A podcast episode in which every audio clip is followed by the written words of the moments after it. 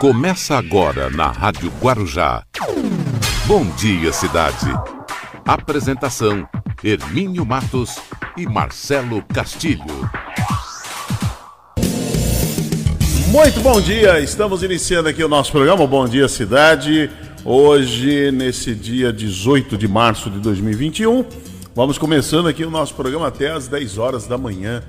É, estamos nas redes sociais, canal do YouTube, Instagram também no Facebook. Facebook é Rádio Guarujá M 1550. Estamos ao vivo em imagem, afinal de contas é o rádio que virou TV. Também pelos 1550 kHz da Rádio Guarujá, você nos acompanha nesse prefixo que é o mais tradicional de toda a Baixada, de todo o litoral. São 21 anos que a Rádio Guarujá leva informação, entretenimento e prestação de serviço. E também para você que nos acompanha na Guaru TV, para Vicente Carvalho, e para você que nos acompanha pela TV Guarujá, para quem é assinante da NET, estamos no canal 11. Muito bem, vamos começando aqui o nosso programa. Daqui a pouquinho tem o professor Luiz Paulo, que vem trazendo aí o Você Sabia, já já, ele já é, ele me avisou ontem, viu, Baixinho? Vai estar já já aí com a gente aí a participar aqui do, do programa. Né? E vamos ter também o assunto do dia, tem muitas matérias, muita coisa boa aqui no nosso programa. Bom, vamos lá. Começar aqui. Cadê? O Marcelo Castilho já chegou? Tá por aí o Marcelo Castilho? Marcelo Castilho, bom dia, Marcelo. Bom dia, Hermínio. Bom dia aos amigos da Rádio Guarujá. Bom dia a quem nos acompanha pela TV Guarujá, canal 11 da NET e também pela Guaru TV, para toda Vicente de Carvalho. É, a, a questão é a seguinte, Marcelo. A gente encerra a noite ontem com uma tristeza muito grande e a gente inicia amanhã é, refletindo sobre a tristeza de ontem. Lamentavelmente, né? 2.736 mortes em 24 horas. Pelo segundo dia consecutivo. E parece, pelo que as autoridades e os especialistas estão prevendo, pelo que está acontecendo, pelo número de internações, os leitos de UTI abarrotados, isso pelo país inteiro. Hoje teremos mais um dia de muita tristeza para muitas famílias, para quase 3 mil famílias. Colocar famílias, porque cada indivíduo que morre aqui tem uma família, quatro, cinco pessoas que estão chorando. Então, quando são 2.736, você multiplica isso por 4. Vamos colocar minimamente 4 pessoas. Direto. Direto. Que estão chorando. Então não são aqui 2.700. Né? Baixinho, faz uma conta aí rápido para mim. Faz a conta aí. Sei que está mais, tá mais fácil aí, onde você está. Sim, nem eu nem Marcelo precisamos nos preocupar com isso aqui, com o nosso raciocínio. 2.736 multiplica por 5. Aí põe 5 baixo, para não errar assim, sabe? Para a gente não, não ser injusto, põe 5. Põe, põe. Como não consegue fazer baixinho? Que negócio é esse? Faz de cabeça. Você só tirava 10 em matemática, que eu sei. Quer, quer o número, Hermínio? Só 10 em matemática. O baixinho só tirava 10 em matemática, Marcelo. Né? Tanto é que a. Duda, tanto é que a Duda tá dando show de hum. bola a Duda é DNA. Está no DNA, é. entendeu? A Duda tá dando show de bola, ó. Que isso? Vai lá, vai, vai ser, vai, vai chega. Vai, baixinho, 2,700. Marcelo já fez lá. 2,736 vezes 5. Será que é antes das 10 chega o resultado, Marcelo? Aí. 13.680. Na realidade. É isso mesmo. Tre... É isso, Marcelo? Bate aí? É isso mesmo, bate. É. 13 mil pessoas. Além, você tira 2.736 mortos. Aí desses 13, ah, desses, pai, quase 11 mil estão chorando, estão sofrendo, estão inconformados, estão enlutados por conta da perda desses 2.736 que morreram ontem. Então, 2.736 que morreram ontem, tem aproximadamente umas 11 mil pessoas que estão hoje arrebentadas, destruídas. Fazendo uma conta de cinco. De cinco. Sem contar os outros parentes que não são diretos, tio, sobrinho, primos. Não é isso? Sem contar com os amigos, amigos próximos, amigos de trabalho, amigos de uma vida. É isso aí. Essa não, não adianta, é, que nem ontem o Ricardo Barros, o líder não, do governo. Não, pra caramba. Não, o líder do governo. Eu comentei ontem aqui no programa. Ontem a gente estava aqui, era umas 9 horas da manhã, ele dando entrevista ali na Globo News, e ele falou o absurdo de ontem. Que o Brasil está numa situação até confortável. Ué, mas confortável aonde? Aonde? Aonde que está o conforto que o Ricardo Barros consegue enxergar? Não é possível esse homem, eu sei que esse homem é desonesto, a gente sabe. Ele é desonesto, o currículo dele, a capivara dele é. O BO que ele tem nas costas dele é muito grande. Ele, a esposa dele, os filhos, lá, lá, lá em Maringá, lá no Paraná, são envolvidos em, em escândalos foi ministro da, da saúde do Temer, tem escândalo na, na, nas costas. Agora, um homem desse levar a uma, a uma crueldade, a ser, a ser um homem insensível. Se o povo do Paraná tivesse juízo, nunca mais reconduziria esse homem a, a, a cargo mais nenhum. E se fosse um país sério, ele teria renunciado. Uma, se fosse um país sério, o governo federal, que, que ele está representando, teria demitido ele ali. Ele já não seria mais o líder do governo, se fosse um país sério. Ele já não seria mais o líder do governo, se o governo também fosse sério. Se fosse um país sério, ele pediria, ele renunciaria ao cargo dele. E se, e se fosse um país sério, nunca mais as pessoas do Paraná votavam em Ricardo Barros. Como é que ele pode dizer uma desgraça dessa está acontecendo no país? Morrendo quase 3 mil pessoas por dia. É por dia. As pessoas estão empilhadas aí no, nos hospitais e ele dizer, não, estamos numa. Ontem ao vivo, ele falou ontem ao vivo. Estamos numa situação confortável. Tendência de alta, hein, Hermínio? Então, quer dizer, é, é, eu não sei aonde chega, aonde chega, aonde vai chegar isso. Essas pessoas que dizem representar aí o, o governo, ainda dando palpite na saúde, e foi ministro da saúde. E foi um péssimo ministro. Diga-se de passagem, foi um péssimo ministro. Agora, ele ser tão insensível a ponto de dizer que está o Brasil está confortável. Não está confortável. Está morrendo. Morrendo gente. O governador da Bahia está admitindo aqui colapso na saúde.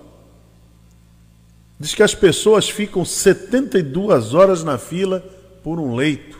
Um leito. Olha que situação. Rio Grande min... do Sul não tem mais leito ainda. O ministro da, da Saúde Olha, enquanto. Olha, se esse ministro da Saúde for realmente o que ele está parecendo que é, que é um fantoche, que ele está ali apenas para que tire o foco de cima do Pazuelo, ele tem que mandar o Pazuelo rodar, andar. Porque o que dá a entender é o seguinte: o Pazuelo não saiu do ministério. Ele apenas tirou o nome dele oficial. Tirou o nome dele oficial. O que, que o Pazuello tinha que ontem estar tá naquela. Mas, mas, ele pode fazer isso, Hermínio? O quê? O, o, novo ministro pode fazer isso? Então, é isso que eu estou dizendo. É, é, isso, é isso que eu estou falando aqui. Se ele for um fantoche, a não ser que ele foi nomeado para ser um fantoche. Para ser um, só um boneco ali, uma, como usa a expressão popular, rainha da Inglaterra só. Só está ali figurando. Porque o que está dando, é, o que está se mostrando, não é dando a entender, não. É o que está se mostrando. O Pazuello continua mandando no ministério. Tanto é que o Pazuello ontem disse que o ministro vai seguir a cartilha dele, que deu errado. A cartilha do Pazuello que deu errado. E ontem, quando a Fiocruz foi anunciar as primeiras doses das vacinas, são 500 mil produzidas aqui no Brasil pela Fiocruz, Está lá o Pazuello. Dando as cartas, falando e tal. Deu tudo errado na gestão do Pazuello, deu tudo errado. Está cheio de processo nas costas e está ali. Eu não, eu não sei. Se esse novo ministro, Marcelo Queiroga, ele não for só um fantoche mesmo, está parecendo que é. É só uma figura de representação só para inglês ver mesmo, essas coisas assim, sabe? Coloca lá e tal. Mas quem manda é o, é o general Pazuello? Olha, não mudou nada. Realmente não mudou absolutamente nada. Vai continuar tudo igual ou até pior. Ou até pior, porque aí o Pazuello vai ficar pelo, pelos bastidores, ficar ali, né? Nas alcovas, dentro dos porões, o ministro lá finge que faz uma coisa e o Pazuello aqui embaixo fazendo outra. Só se for isso, porque realmente é, é, é esquisito. Essa... Normalmente o ministro passa o bastão e vai embora. Normalmente é assim, ministro, secretário, né? entrega o cargo, vai embora. No caso dele, não. Está indo lá, está desfilando, anda junto, dá opinião, está dando palpite. Vamos ver até quando vai isso, né? Eu espero que o ministro Marcelo Queiroga, que é um ministro com uma, uma reputação até, até assumir o cargo. Espero que ele não seja o Sérgio Moro também. Que o Sérgio Moro também tinha uma reputação até entrar no governo. O general, aquele, aquele general Santos Cruz, até entrar no governo. Né? E assim foi, foram outros também. Outros que por lá passaram. Até entrar Nelson no. Taj. É, até entrar. É, o Nelson Taj foi, foi um horror, né? Ficou um mês. Ficou um mês. Não é fácil, não, hein? Não é brincadeira. Não é brincadeira. É, não é fácil. Sei que 2.700 mortes assim, é, todo dia. Todo dia. É desalentador, né? A gente amanhece, a gente começa o dia Hermínio, e, antes que as pessoas falem que isso acontece no norte, na, no nordeste, está longe de mim, é, a, esse prognóstico está muito mais próximo aqui da região do que a pessoa pensa. Tá? Também estamos entrando em colapso é. aqui na região. É, mas é o Brasil inteiro. Nós estamos olhando, é, Exatamente. Nós estamos olhando é o país, né? Estamos, estamos olhando o país. Não estamos olhando a questão.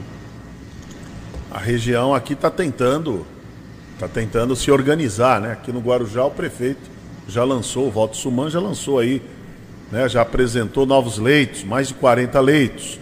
Exatamente. O, o prefeito Walter Suman está tomando as providências, até porque ele junto com a doutora Adriana Machado, do, dois médicos, a visão, a visão de como cuidar da saúde da, das pessoas e combater essa pandemia, no caso do voto Suman, fica mais fácil. Ele leva, eu sempre falei isso aqui desde quando começou a pandemia. De, tanto é que o Guarujá tem números mais satisfatórios. Por que, que vocês acham? Do que as demais cidades? É porque os outros prefeitos não trabalham? Eles trabalham. Só que não é a área deles. Agora, muito mais fácil quando o gestor, no caso aqui o Suman e a doutora, agora a doutora Adriana Machado, são médicos, eles têm uma visão muito mais ampla. Então eles se antecipam ao, ao problema. Então essa, esses novos leitos que estão sendo lançados, agora estão sendo apresentados, tanto no Hospital Santo Amaro, como ali no, na UPA aqui da rodoviária, está sendo apresentado agora depois da intervenção, junto com, com os, os novos leitos. Quer dizer, então a, a visão é essa mesmo para que não haja um colapso. Então, tomar as medidas. E outra coisa, o prefeito aqui de Guarujá vem fazendo campanhas sistemáticas para vacinação e também para prevenção.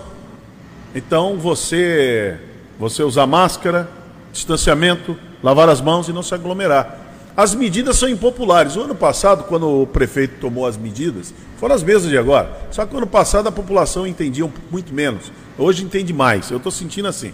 Só estou entendendo. Então ficam em casa xingando pelas redes sociais. Mas compreende que a situação é difícil. Porque, tirando o Ricardo Barros, o deputado Ricardo Barros, eu acredito que o mais negacionista dos negacionistas, quando vê um número todo dia de 2.700, fica assustado. O camarada fica assustado. Menos o Ricardo Barros, lógico, né? Menos o insensível do Ricardo Barros, que acha que está tudo confortável. Eu não sei aonde está confortável. Não consigo enxergar isso. Então, quer dizer, é, as, então o prefeito aqui ele tomou as medidas. O ano passado, medidas impopulares. Mesmo tendo uma eleição, hein? E tinha uma eleição em curso. Aí ele fechou a praia. Lembra como é que foi? A guerra que foi? Fechou a praia, fechou tudo pessoal xingava, o prefeito quer quebrar o comércio e tal. As medidas foram válidas para não colapsar o sistema de saúde. Tá hoje aí, ó, a prova. Você reduz a circulação das pessoas, o vírus não contamina. Não é que ele não vai contaminar, ele vai, mas é menos. Menos gente circulando, o vírus circula menos, menos problema se torna menos caótico, se torna lá na ponta. É isso que eu aprendi. Eu não entendia nada disso. Ué, mas por que, que você faz um, um lockdown, dê o nome que você quiser, restrição? Por que, que você restringe? É simples. O vírus não circular, eu não entendi essas coisas. Aí depois eu fui entender porque da máscara. Mas quem foi que me explicou sobre isso? Foi o tiozinho aqui da esquina? O Zé Fuinha? Não, médicos. Doutor Evaldo Stanislau, Dr. Marcos Caseiro, Dr. Lucas Suman, o próprio Walter Suman, que veio, veio aqui, participou e explicou. O porquê que você tem que usar máscara? Por que, que você tem que manter distanciamento? Eu me lembro que o Dr. Suman teve aqui o ano passado, em, em abril do ano passado, prefeito aqui de Guarujá, e falava, olha, precisa lavar as mãos. Acho que o Luiz Paulo deve lembrar disso, Luiz Paulo, bom dia. Você deve bom ser dia, também. Filho, bom dia, Marcelo. Aí, bom dia você deve lembrar disso, então o doutor Suman falava que precisava lavar as mãos. E 20 segundos, ele falava assim, ó, você precisa ficar lavando as mãos 20 segundos. Você, você coloca um bom sabão, ali um sabonete, um sabão, água e sabão, só que você procura ali deixar fazer bastante espuma, porque o que se sabia do vírus na época é que ele era mais resistente, então você tinha que ficar 20 segundos. 20 segundos, aí depois deixar a água cair à vontade. Foi aí que ele colocou, inclusive, aqueles lavatórios na cidade. Sim. Na saída da barca do Itapé. Bis, na Horácio Laffer, Exatamente. Na Praça do Povo ali. Então nós é aquela, aprendemos aquela situação, muito. O vírus, em geral, ele não resiste à, à quebra das cadeias que o, que o sabão, né, com a sua a ação detergente, é, é, determina ou possibilita a quebra das cadeias com gorduras, né?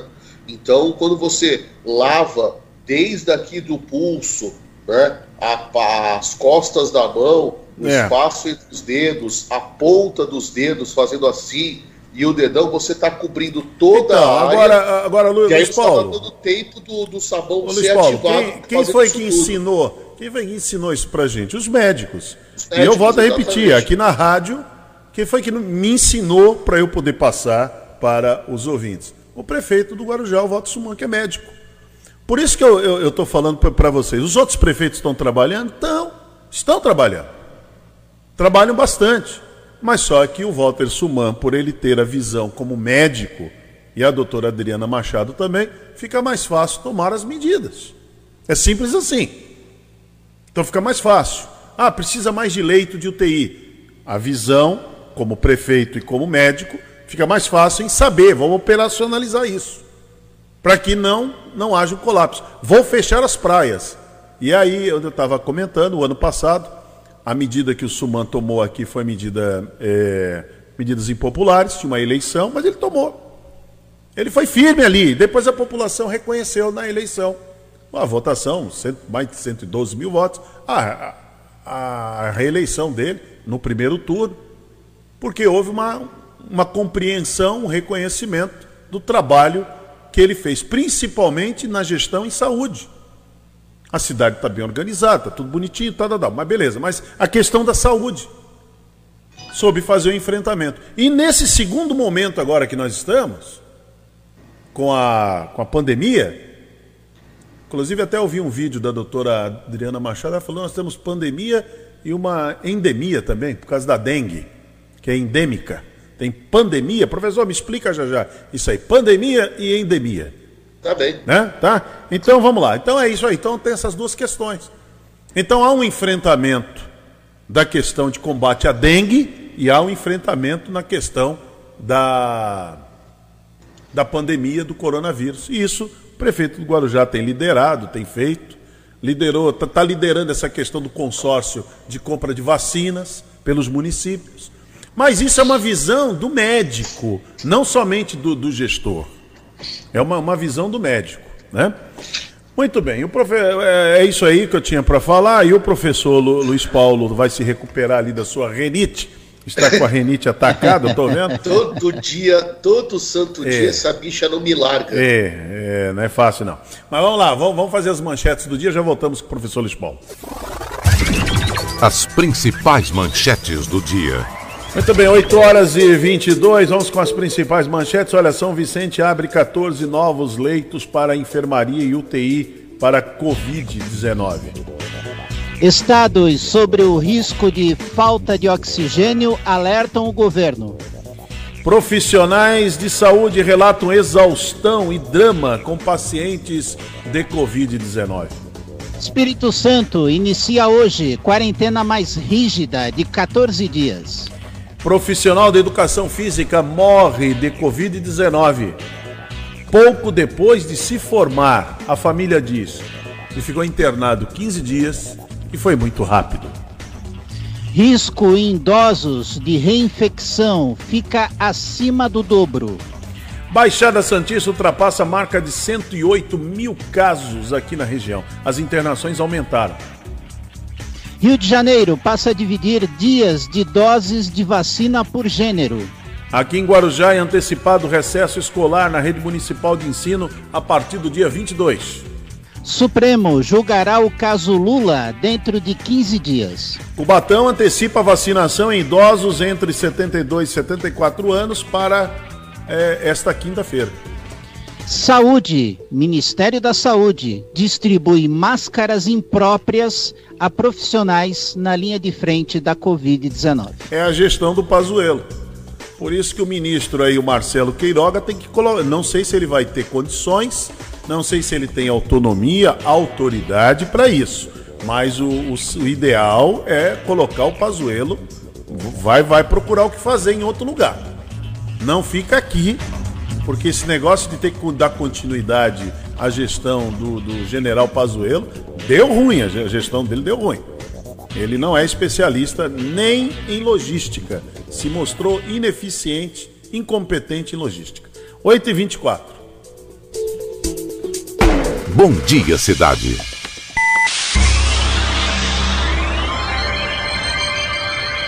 Oferecimento Móveis e Colchões Fenícia.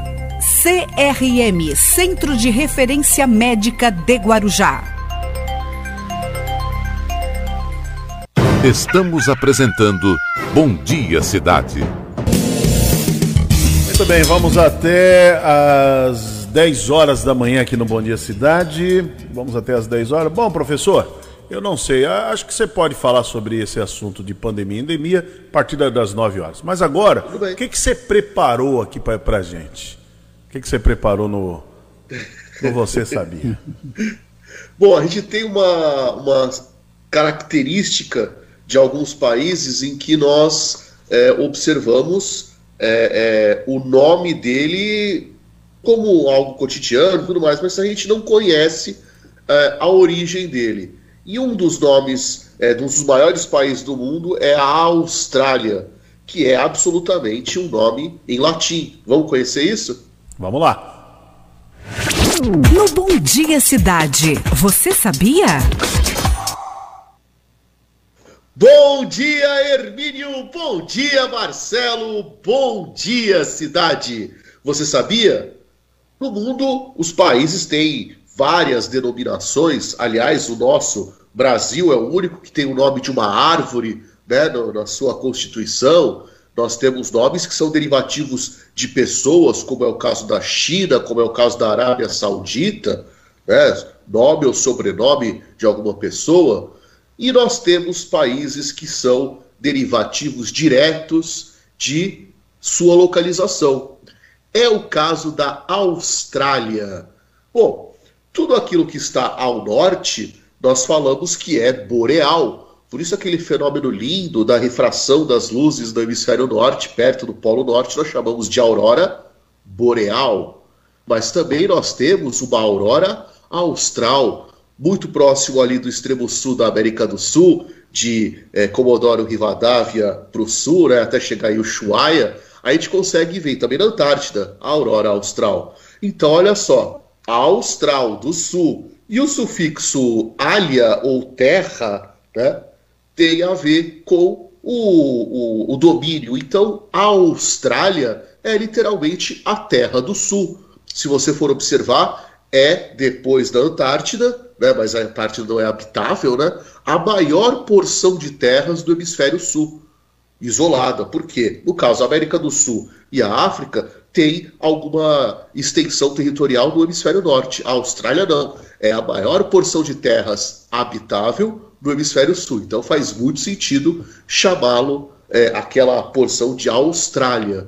Mas veja que aquela região está muito influenciada pelo Oceano Glacial Ártico, Antártico, pelo Oceano Pacífico e pelo Oceano Índico. Então a gente entende por que, que o nome do continente não é Austrália. A Austrália é só o nome do país. O continente, por esse domínio, por essa influência dos oceanos, vai se chamar, obviamente, Oceania. É a curiosidade que move o mundo. Muito bem, está aí o professor Luiz Paulo trazendo a curiosidade que move o mundo. Muito bom, legal, muito bom saber esse detalhe sobre a Oceania, sobre a Austrália. Porque muita gente confunde, né? Fala, ah, o continente é Austrália. Não, o continente é o nome do país, o nome do continente é Oceania. Oceania, né? Isso. É mesmo, né? Eu já ouvi isso aí, né? Continente australiano. Não é. É porque a porção continental da Oceania é a Austrália. Uhum. É a mesma coisa que a gente falar de Madagascar. Madagascar é uma parte insular da África. Mas a porção continental da África a gente conhece. Mas como é, só tem um país na porção continental da Oceania, a gente tende a chamar de é, Austrália o continente. Mas é, é. aquilo é a porção continental. Bom, Luiz Paulo, a notícia muito triste é essa aqui, né? Que um profissional de educação física, ele morre de Covid pouco depois de se formar. Essa é a notícia que a gente não gostaria de dar, né? O Michael ou Michael, né? Não sei como é que é a pronúncia. Se é Michael, tá bom. Se for Michael, também tá bom. Jefferson Siqueira da Silva, foi internado por 15 dias. Muito novo, né? Muito novo. É, aqui não diz a idade, deixa eu ver se diz a idade dele. Não, não fala a idade dele. Fala que a mãe dele, a mãe dele também é muito nova, a mãe dele tem 50 anos. Né? Mas a mãe está desabafando aqui.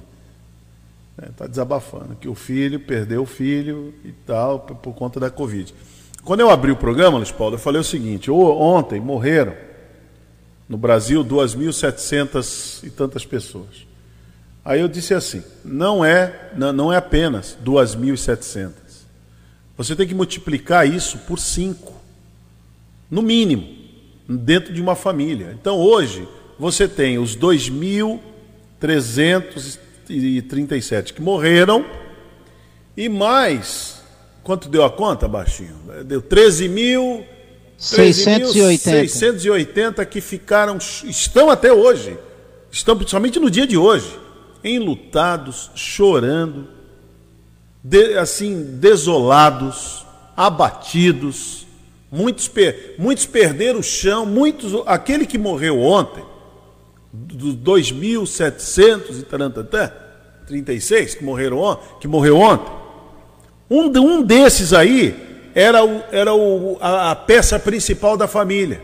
É. Sabe? É aquele que estava ali era na o família. Arribo, era quem, quem é, sustentava a família, não apenas no sentido financeiro, Isso. mas também no sentido de coesão, de mantê-la unida, mantê-la junto. Eu tenho uma, eu tenho uma pessoa que, que muito próximo, meu um amigo de infância, o César, que faleceu tem mais um, um mês e pouco.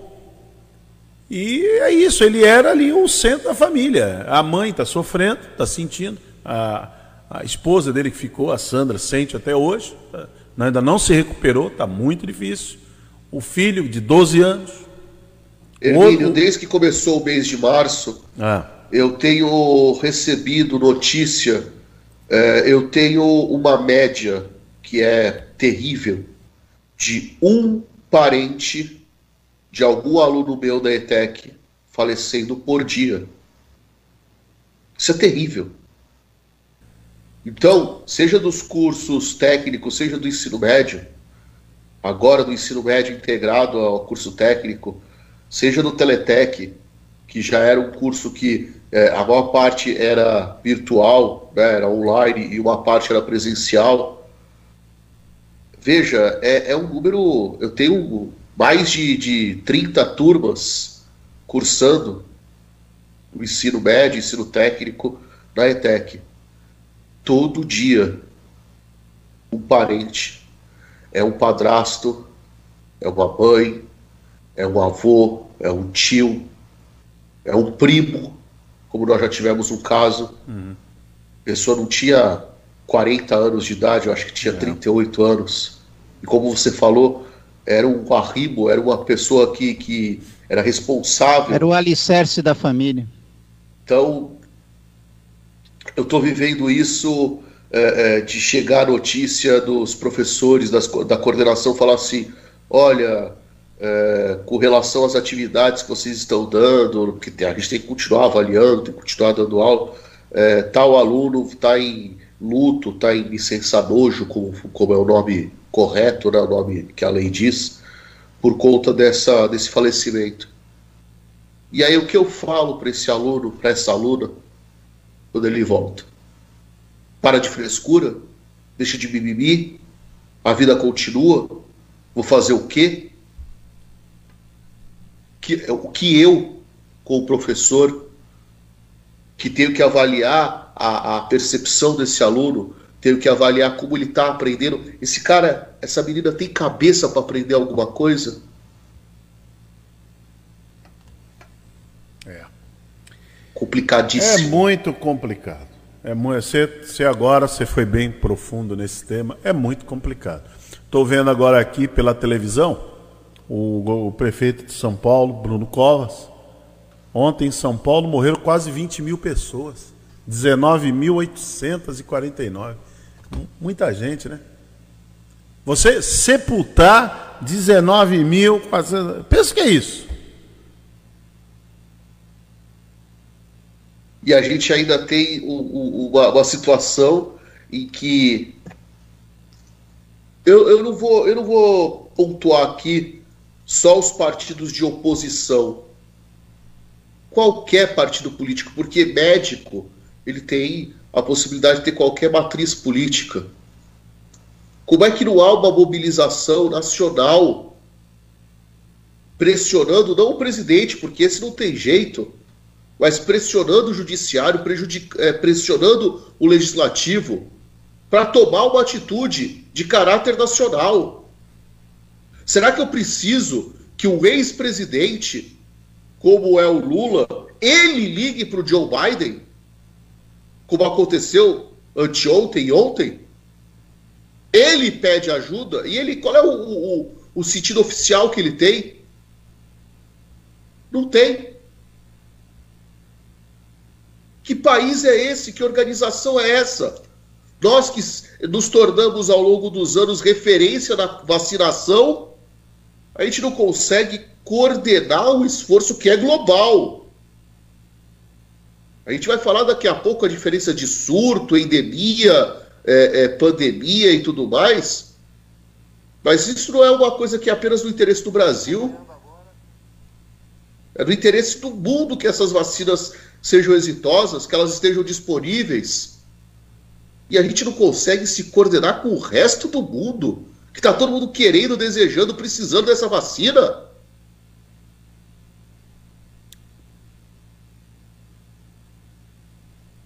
Seria cômico se não fosse trágico. É a mesma coisa eu chegar no Egito e falar assim: olha, eu não consigo construir nada porque não tem areia. É. Mas esse é, o, esse, é, é, esse é o preço a se pagar que o país vai ter que tá, já está pagando por tudo que aconteceu desde quando, desde quando o presidente foi em fevereiro do ano passado. É bom a gente não esquecer os fatos. Isso é fato. Foi, foi ter um almoço, um jantar lá com Donald Trump. E toda a comitiva dele voltou contaminada, voltaram todos com Covid. Todos, menos o presidente. Todos com Covid. Testaram positivo lá em fevereiro, para comecinho do março. E aí o presidente começa a dizer que o vírus era uma criação da imprensa, da grande mídia. Foi a primeira vez que ele falou isso. Aí depois, quando os casos começaram a acontecer, o Mandetta estava ali todo dia alertando sobre o problema, sobre o colapso no sistema, o presidente vem a público e fala que é uma gripezinha. Ele diz que ele desafia quando é que foi que ele disse isso? Ele falou isso em duas ocasiões: gripezinha resfriadozinho. Perfil de atleta. De rádio e televisão. Histórico de atleta. Histórico de atleta não seria cometido de nada. E uma gripezinha não ia ser uma gripezinha que iria derrubá-lo. E depois todas aquelas frases deles infelizes, cruéis. E, assim, e é, sempre é, falando na primeira pessoa, eu. É. Não falando no próximo. Frases infelizes. E daí, eu Quando ele falou coveiro, do atleta, eu, meu, meu nome tem Messias, mas eu não, mas eu não consigo fazer milagre. E aí começam os problemas. E ele começou a aglomerar, a turma que o segue de maneira cega foram, foram para as ruas fazer manifestação para fechar Supremo, fechar Congresso. Mentiu quando disse que o Supremo não o deixou trabalhar, não é verdade. Numa reunião que ele foi sem combinar com o Dias Toffoli. O Dias Toffoli falou na cara dele, presidente, faça a sua parte, monte um comitê, é, junto com prefeitos, junto com governadores. Falou isso ao vivo para todo mundo ouvir. Então é mentira que o Supremo não deixou ele trabalhar. E depois, quando vem a vacina, que o João Dória vai buscar a vacina e traz aí a vacina através do Butantan, o presidente desautoriza o Pazuello de que não iria, porque a vacina era, era comunista, a vacina da China, os filhos começaram a atacar. Depois vinha a vacina da Pfizer. Pfizer que vender 70 milhões em agosto do ano passado. Ele não comprou, porque era uma vacina que você podia virar jacaré, é, nascer pelo no rosto das mulheres e o homem podia falar fino. Então vem vindo isso aí. E ele vem questionando a vacina o tempo todo. Veio aqui passar o final do ano no Guarujá. Primeiro ele foi pescar junto com o Ratinho.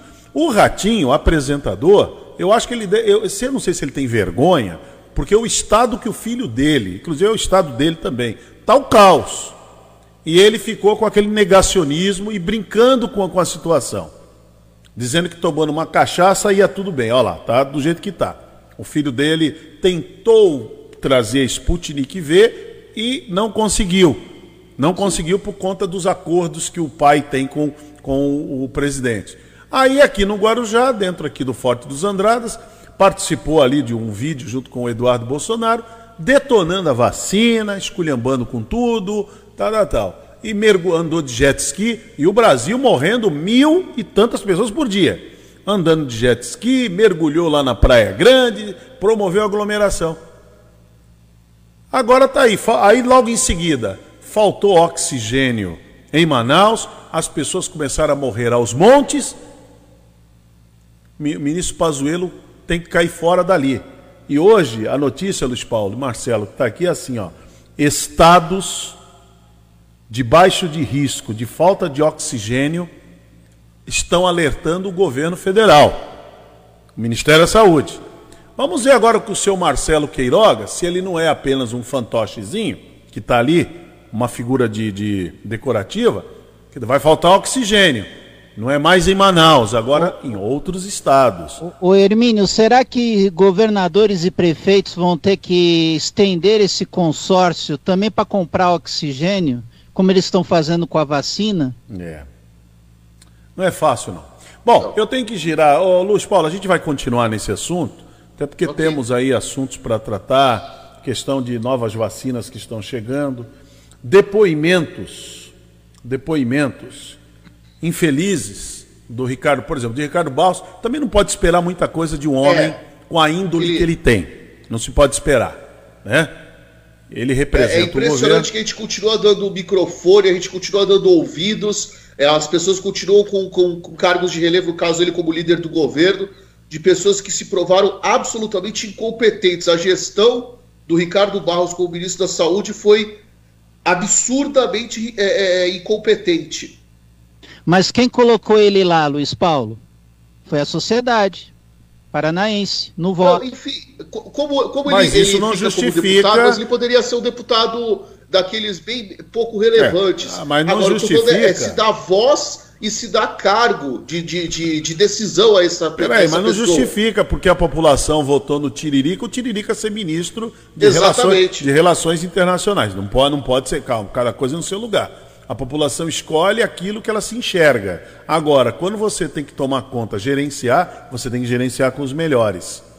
Agora, quem representa o governo é esse homem aí que não tem, não tem o menor. Veja, nem sempre os e eleitos são os melhores. Do presidente é o melhor para representar ele na Câmara. Exatamente, exatamente. Então, se é fosse um país falei, sério, a população colocou e o presidente escolheu ele para representar se o fosse, governo. Se fosse um país sério, Ricardo Barros estaria renunciando ao mandato.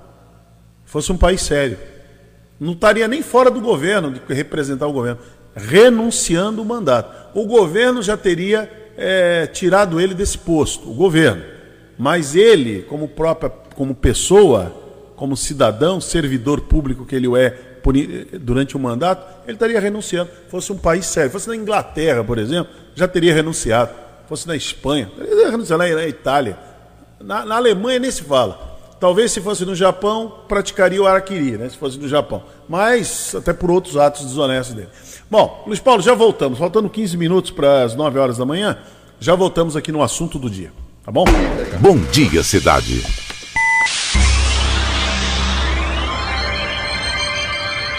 Oferecimento: Móveis e Colchões Fenícia. CRM Centro de Referência Médica de Guarujá. Estamos apresentando Bom Dia Cidade. Muito bem, 8h49. É, não, 8h50, falando 10 minutos para as 9 horas da manhã. O Fernando Santos foi acompanhar uma ação de, de, de combate, da combate à, à Covid, feita junto em parceria com a Marinha do Brasil. Vamos acompanhar.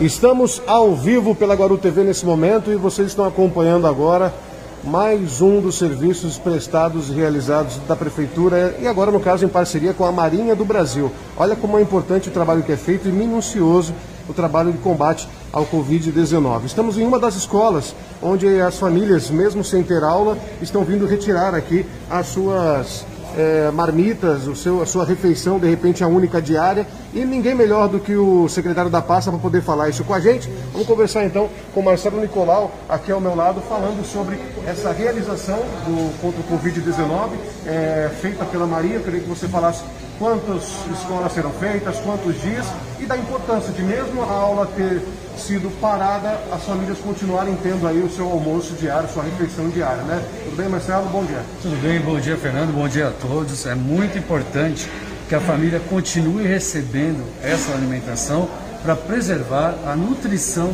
desse aluno e de todos os familiares. Os familiares poderão retirar aqui neste polo que nós estamos no Herbert Down, mas mais outros 12 outros polos tanto o seu almoço quanto o seu jantar, sempre do meio-dia, das 11 ao meio-dia e das 14 às 15 da tarde. Ah, o que, que foi muito eh, importante foram todos os protocolos de biossegurança que nós fizemos para as aulas reiniciarem. Agora, com a fase vermelha, por uma recomendação do Estado, aproveitamos para fazer uma capacitação dos professores no Connect Guarujá. O que, que é o Connect Guarujá? São plataformas de conteúdos programáticos Geografia, matemática, biologia, onde o aluno terá acesso de forma virtual e o professor poderá oferecer isso de forma virtual remotamente. Então o ensino híbrido, Fernando, ele veio para ficar, mas nós estamos preservando todos os protocolos de biossegurança, seja na aula presencial ou seja no ensino remoto com a retirada das manilhas. Olha, é extremamente importante a gente ao longo do, das nossas matérias, a gente vê, inclusive, é, desde o começo, Guarujá sendo pioneira no cuidado contra a, a Covid, inclusive servindo de exemplo para outras cidades. Isso que está sendo feito aqui é você colocar as Forças Armadas em parceria de uma administração para poder ajudar a população. É sensacional, parabéns pela iniciativa e pela oportunidade do prefeito ter essa condição como um bom administrador, né, junto com as demais pastas, para que isso aconteça e a população é quem ganha. Você sabe, Fernando, que o nosso prefeito ele é da reserva dos militares, ele é tenente da reserva. Então ele tem uma proximidade muito grande com as Forças Armadas. Foi uma força-tarefa dele, do governo, em busca disso, da Secretaria de Saúde também, que eu quero aqui agradecer a nossa vice-prefeita e toda a Secretaria de Saúde, que conseguiram não só essa higienização para a educação, mas também para os pontos de saúde do município. Agora, por exemplo, essa, questão dos 13 polos, onde é dado a alimentação diária, importantíssimo. Além da gente já ver que a cozinha é até mais limpa do que a cozinha, às vezes, das nossas casas, com todo o carinho das merendeiras, do pessoal, das cozinheiras, de fazer a refeição, ter essa oportunidade de ter essa limpeza para que o povo venha com mais tranquilidade ainda e que de fato aqui não seja um polo de infecção, mas sim de ajudar a população é extremamente importante. Parabéns pelo trabalho. Viu? Muito obrigado. Além da comida deliciosa que eles vão levar para casa, eles têm a segurança que essa comida está extremamente segura uhum. para o consumo. Muito obrigado a vocês. Estamos à disposição da Secretaria de Educação e todo o governo Walter Sumano. Obrigado, obrigado secretário. Bom, vamos continuar mostrando então um pouquinho, só para o pessoal ver. Minucioso, pode mostrar com a imagem de Tiago Freixo? Obrigado, viu secretário? Olha só, é um trabalho feito é, onde o material que está sendo jogado ali é um material é, compostamente químico feito para que faça de fato toda a limpeza, como vocês acompanham, todo o trabalho minucioso, centímetro a centímetro, dando aí oportunidade da população ter essa tranquilidade de quando retornar às aulas, de quando vem retirar então o seu, a sua refeição, o seu almoço, o seu jantar, eles têm aí a oportunidade de ter a consciência e a tranquilidade de que estão no local onde está sendo feito todos os cuidados possíveis e necessários. Cuidados também que você pode ver, inclusive, na vestimenta né, das pessoas que estão executando esse serviço. Bota, macacão, máscara, viseira, proteção, é, basicamente estaria preparado para toda a situação. Bom, é, Tiago Freixo, nosso cinegrafista e produtor, gostaria que você falasse, tem comentários? Sim, a Aline Silva está prestigiando aqui o secretário, a Edione, a Aline Silva, a Cíntia Ramos, está tudo acompanhando a gente aqui. Legal. Bom, como vocês podem ver, para a gente finalizar, existem ali o teu comandante, a gente conversou, entrevistou o comandante, vocês vão ver uma matéria é, em breve aqui mesmo na página e também na, na Guaru TV. E você vê, o pessoal trabalhando de fato, fazendo essa, esse trabalho de limpeza e a gente agradece o carinho da sua audiência. Todos que participaram é, estão aí com a gente ao vivo na live. Compartilhe, divulgue, mostre essa informação que tem que ser levada sem fake news, sem inventar nada. Pelo contrário, com toda a transparência, o trabalho feito da Guaru TV, mostrando para você os fatos e acontecimentos. Com imagens, então, de Tiago Freixo, eu sou Fernando Santos, direto aqui da Enseada para a Guaru TV. Compartilhe, a sua ajuda em compartilhar e levar informação é tão importante quanto o trabalho que está sendo feito aqui, para que todos fiquem sabendo o que está acontecendo. Obrigado bom, né? Trabalho. É, todo o trabalho, toda a união de forças nesse momento para se combater o coronavírus e prevenir para que, por conta da Covid, é muito importante. Você vê que a Marinha está dando, prestando um trabalho fantástico, né? Marinha. É uma grande Brasil. ajuda, né? Ah, a Marinha, a Aeronáutica tem feito isso, o Exército aqui tem feito. As Forças isso. Armadas, de modo geral, têm ajudado muito os municípios e principalmente aqui o município do Guarujá nessa parceria, porque aqui tem uma base aérea que fica aqui.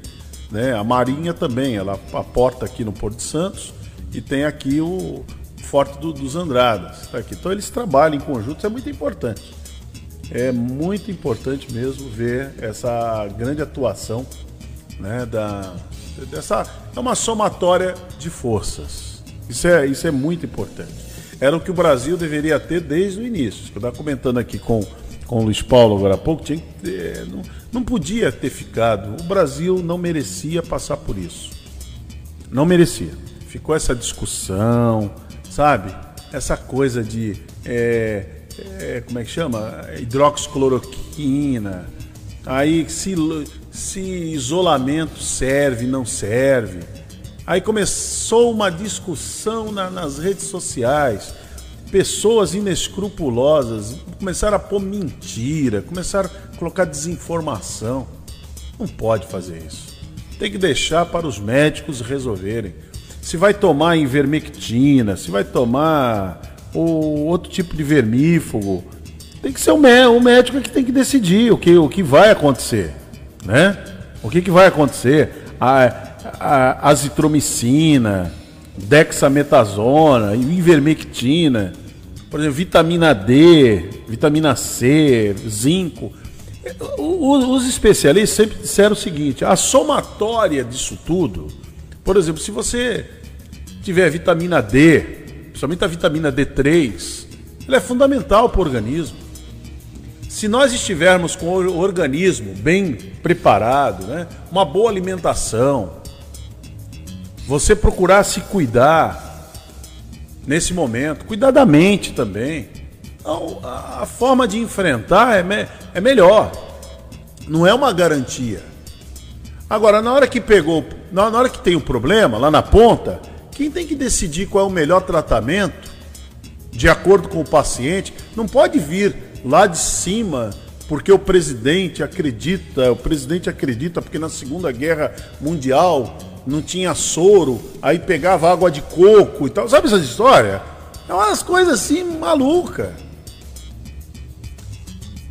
Então, ah, porque na África subsaariana eles estão usando a, a hidroxicloroquina, mas eles usam para outra coisa lá. Ah, mas ajudou, eh, mas não tem um estudo científico que mostra isso, Exatamente. que combateu o vírus. Não tem prova, né? Não tem um estudo científico. Agora, lá na ponta, a pessoa está tá lá internada, deixa o médico decidir se ele vai usar azitromicina, se ele vai usar dexametasona, invermectina. É o médico que vai decidir. Não pode ser o presidente da República decidindo. Tá vendo como o presidente tinha razão? Por exemplo, ele tinha razão quando ele disse que era uma gripezinha. Ele tinha razão quando ele disse que a vacina chinesa não servia para nada. Ele tinha razão. Os números mostram que não, né? Ele... ele tinha razão quando ele disse que a máscara não serve para nada. Ele tinha razão quando ele falou que, quando ele, ele nunca falou, ele praticou que a aglomeração faz com que o vírus ele se prolifere, contamine mais. Ele tinha, ele tinha razão. Quer dizer, como é que ele tinha razão quando ele falou da hidroxicloroquina? Então, pera um pouquinho, não pode ser o, o presidente, não pode ser um prefeito falando. A não ser que o prefeito seja médico. Como aqui no Guarujá, por exemplo, tem o doutor Suman, que é médico. Por exemplo, o prefeito lá de Belo Horizonte, o Alexandre Calil, é muito interessante, né? Ele enfrenta bem as críticas pelas decisões que ele toma. Ele falou, ele falou, eu tenho três médicos na minha casa. Os três filhos dele são médicos. Dois intensivistas. Então eu falo mesmo, ele falou, eu falo com toda a propriedade. Entendeu? Então, quando você tem. Eu me lembro quando ano passado, Marcelo, começou aí, tem um ano, né, da, da, dessa pandemia. Só pandemia. Sim.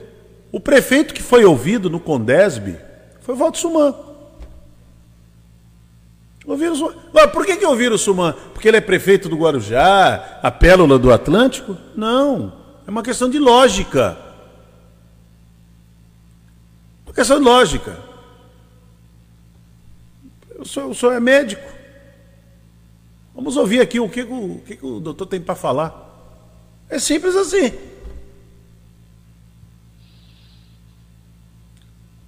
Então, o Brasil não merecia gente, passar por isso, não. Essas discussões, essas, sabe, essa queda de braço, porque olha o comunismo, agora não é, olha o comunismo chegando aí, as pessoas começaram a acreditar, ficaram esquizofrênicas Começaram a acreditar, olha o comunismo chegando aí. Aonde está chegando o comunismo? O vírus está matando todo dia quase 3 mil pessoas. Os hospitais estão colapsados, ah, não tem. Isso tudo foi avisado pelos médicos e especialistas.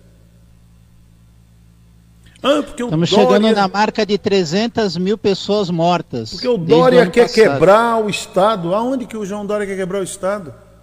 Quer nada. Se não tivesse o coronavírus, ele queria quebrar o Estado? Vamos supor que não existisse essa pandemia. Você acha que o João Dória ia quebrar o Estado? O João Dória iria querer dizer que o Estado de São Paulo, debaixo da administração dele, era o Estado promissor, é o Estado de realizações, é o Estado de crescimento. Ou vocês acham que não? E por que, que ele faria isso? Porque ele estaria de olho em 2022. Simples assim.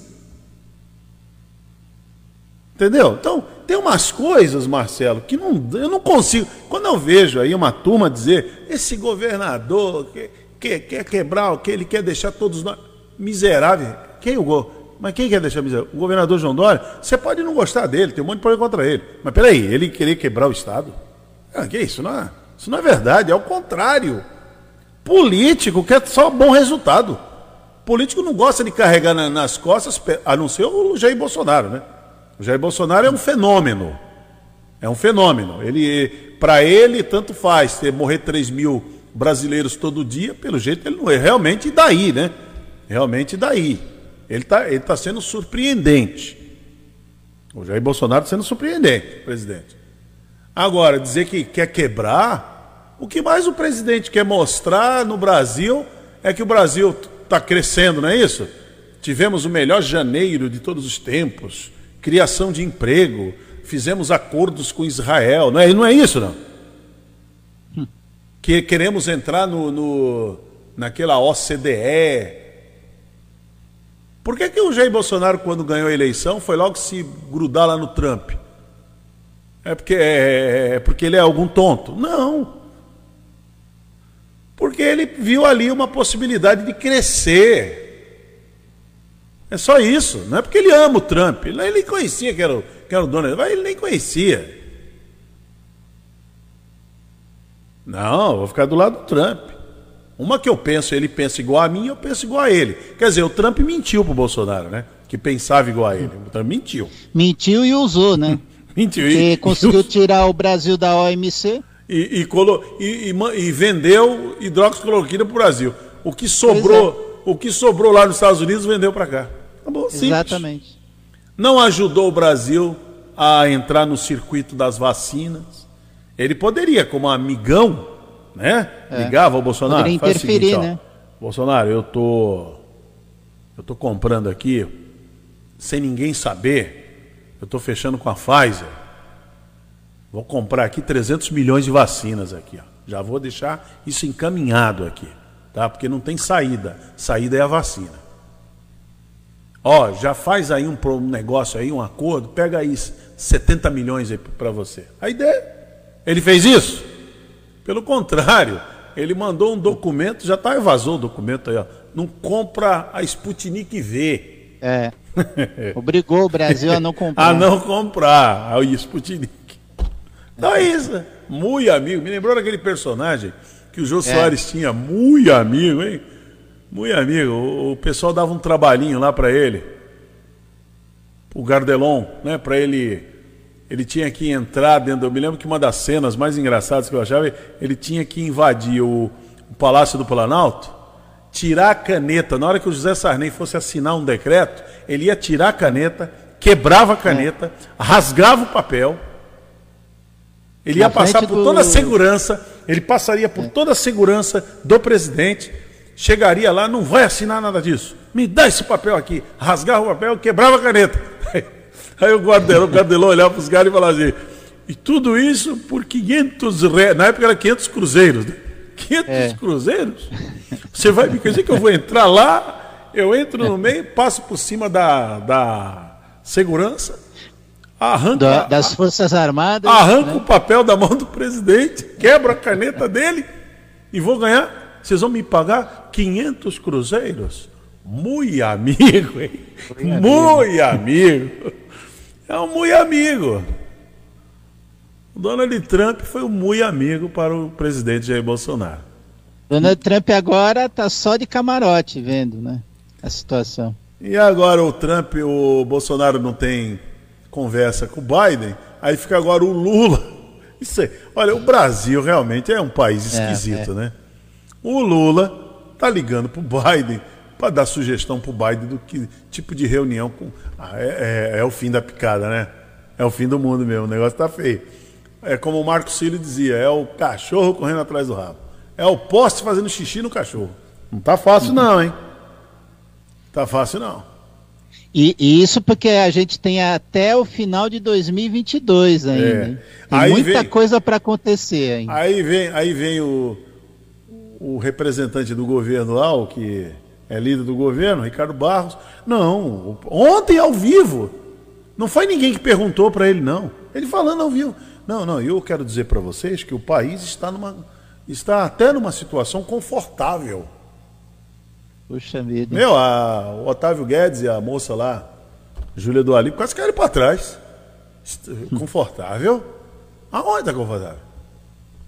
O senhor soube que morreram 2.800 pessoas ontem? Perguntou o Otávio Guedes. Outro dia morreram mais 2.500? Outro dia morreram 2.300? Outro... Tá morrendo? Ao todo, 288 mil pessoas morreram. Vamos chegar a 300 Até mil agora. agora, final de semana. Exatamente. Onde está o conforto? Não tem mais leito de UTI, não tem mais hospital, não tem mais nada. Os médicos cansados. Agora está faltando o remédio. O remédio para na hora que intuba o sedativo. Está prepara faltando. para intubação. É, está faltando. Porque tanta gente entubada, está faltando remédio. E o Ministério da Saúde sabe, já foi alertado sobre isso. Está faltando agora oxigênio, os estados estão avisando. A- aonde está o conforto que o Ricardo Barros fez? Olha, a Câmara de Deputados deveria, lá em Brasília, fazer uma moção de repúdio à fala de Ricardo Barros. Sabe aquele repúdio? Repudiar o que ele falou. Que conforto? Onde está o conforto? Só se for quando ele quando ele fica doente, sabe? o conforto. O, seria inédito isso aí, viu? Um, eh, a casa fazer uma moção de repúdio contra um parlamentar da casa. E Seria eu, olha, eu digo para você, não seria nada de extraordinário, não, não seria nada assim surpreendente, porque é o que merece um homem que tem uma cabeça nefasta, uma cabeça cruel, desumana, insensível como essa. Seria nada demais. Você fala, olha, queremos aqui fazer uma moção de, de repúdio a essa, a essa palavra, essa, esse pronunciamento aí, essa entrevista que o, que, o secre, que o deputado que já foi ministro, Ricardo Barros, fez ontem à Globo News, ao vivo, para todo o Brasil. Dizer que o Brasil está num, está num momento confortável. Está confortável.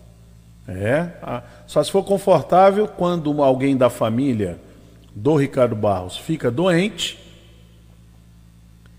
E aí, o que acontece? Aí ele vem com aquele plano maravilhoso de saúde que os deputados têm, aí ele vem ali no Albert Einstein, no Ciro Libanês, né?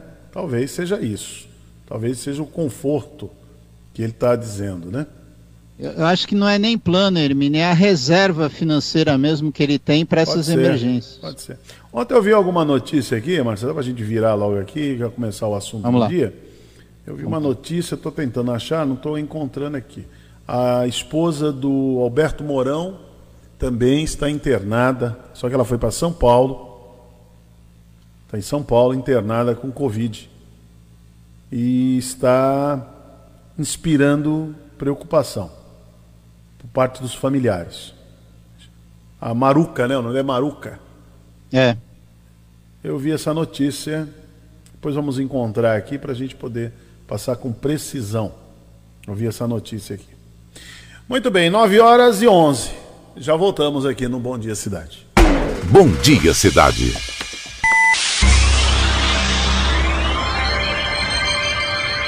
Oferecimento: Móveis e Colchões Fenícia. CRM Centro de Referência Médica de Guarujá.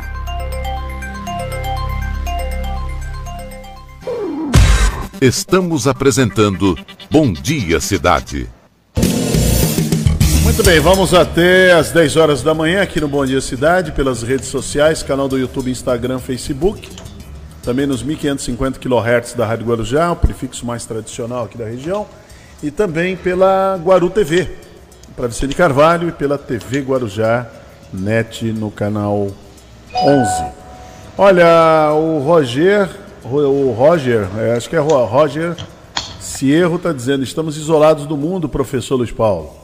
Na contramão do mundo, não sei onde tanta gente cruel e ignorante saíram, né? Tanta gente cruel e ignorante. Ele.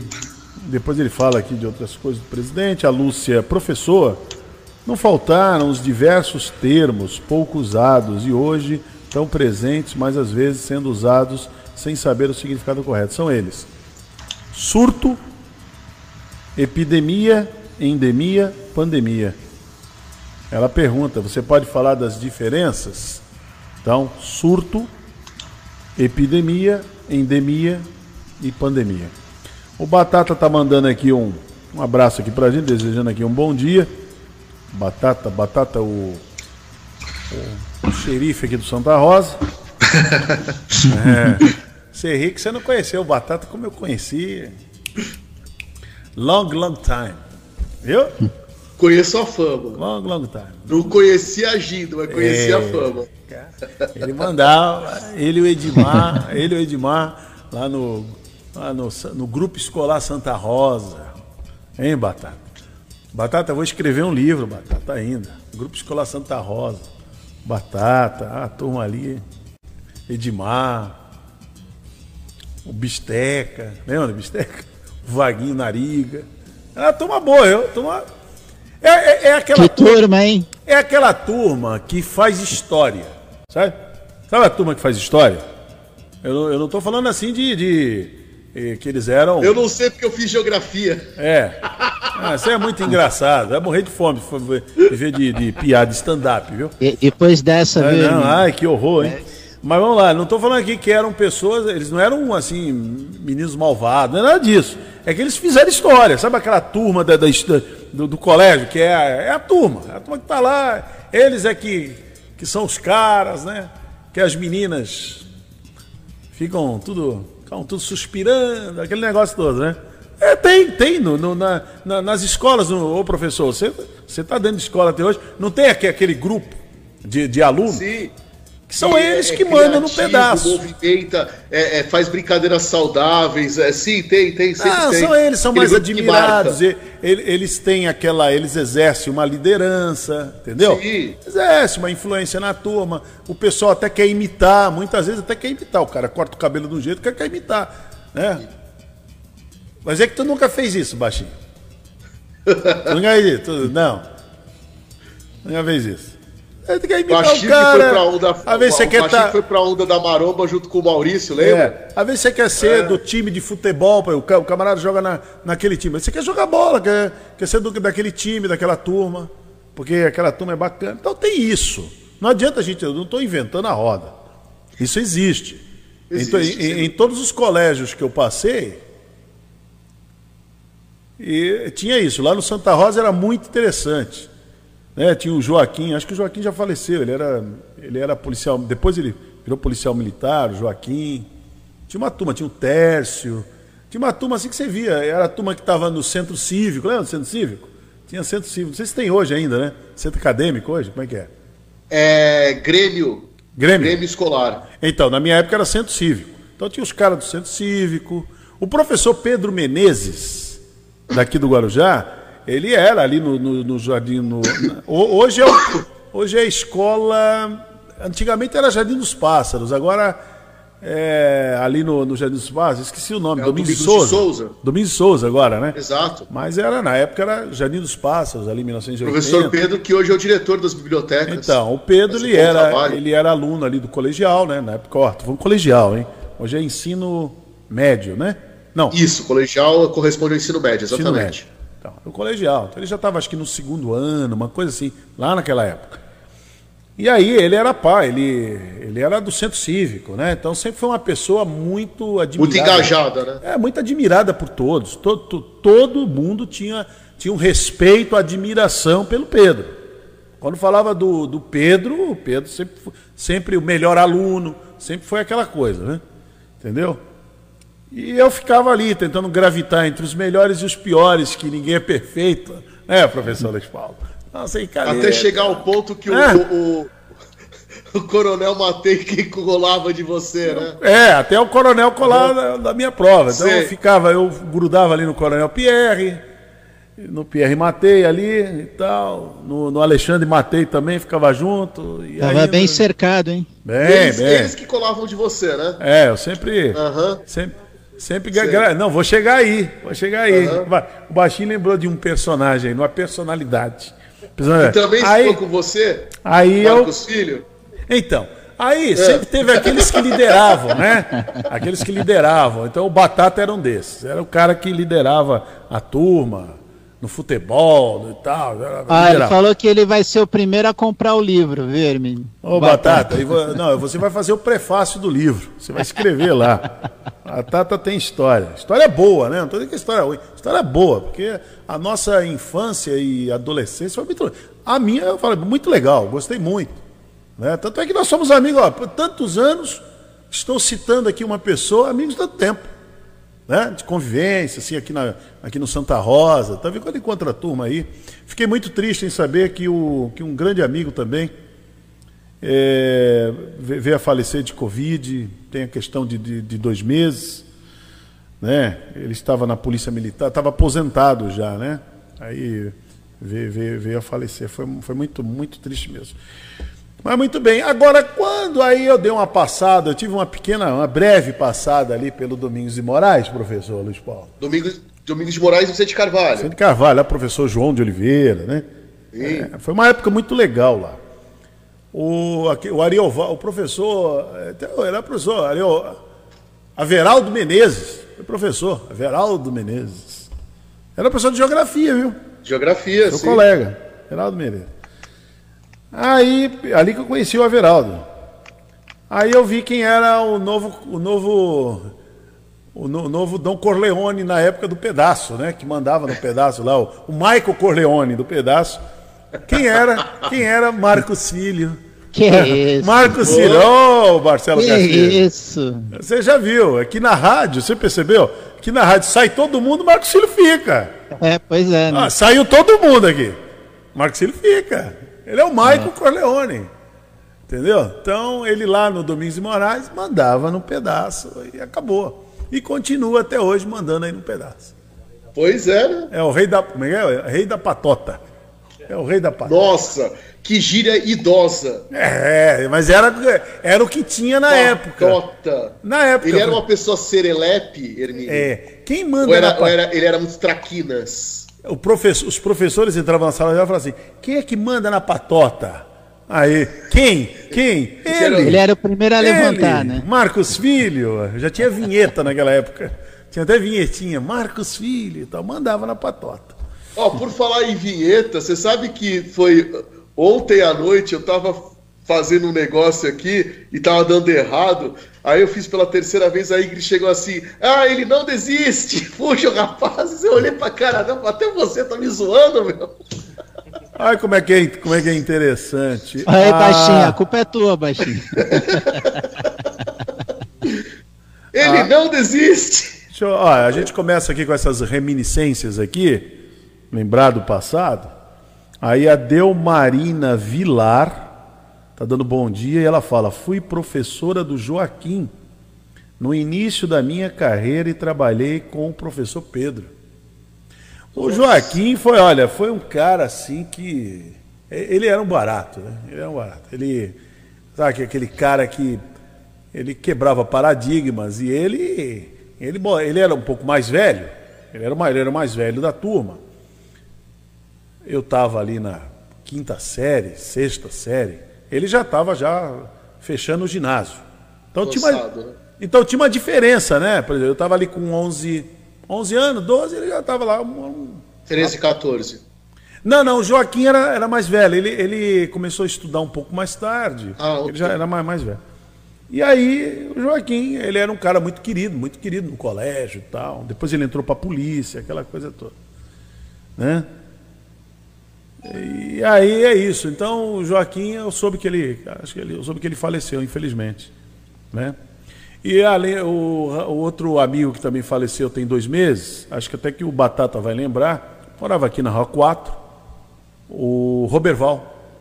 Né? O Roberval, uma pessoa muito querida aqui de todos, infelizmente a Covid levou.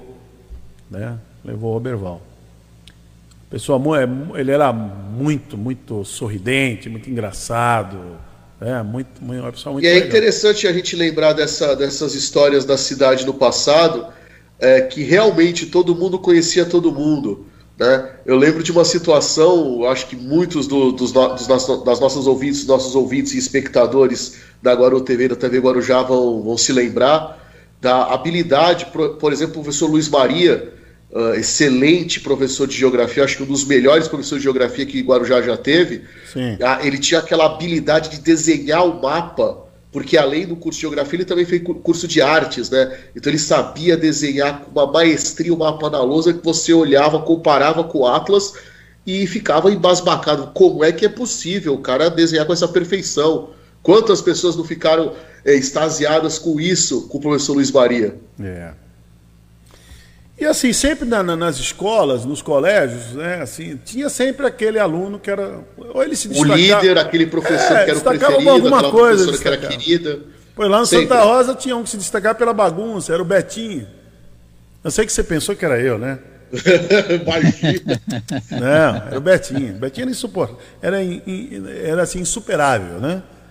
Ele Aliás, você só saiu do grupo escolar Santa Rosa por pressão dos seus pais, você não queria, né? Não, meu, meus pais, na realidade, meus pais foram influenciados por alguns vizinhos aqui. Eu já contei isso para eles, falei, ó, não gostei do que vocês fizeram, hein? Eu não gostei do que vocês fizeram. Eu gostava muito do Santa Rosa. Aí me colocaram no. Vamos só situar as pessoas. Atualmente, o, o Grupo Escolar Santa Rosa é o atual Emílio de Souza. É o Emílio de Souza. Tá? Gostava muito. O pessoal entender, porque a gente é. fala os nomes antigos. Gostava muito. Eu, eu, comecei no Emídio ali, eu, era, é, eu comecei no primeiro ano, primeiro primário. E fui até Alfa, a sétima. alfabetizou lá, é isso? Fui até a, fui até a sétima série. Aí aqui é, tinha o Laurão, que já é falecido. A esposa dele também, a Marli, faleceu também de Covid, o ano passado. E o, e o Laurão trabalhava com Janidade na época.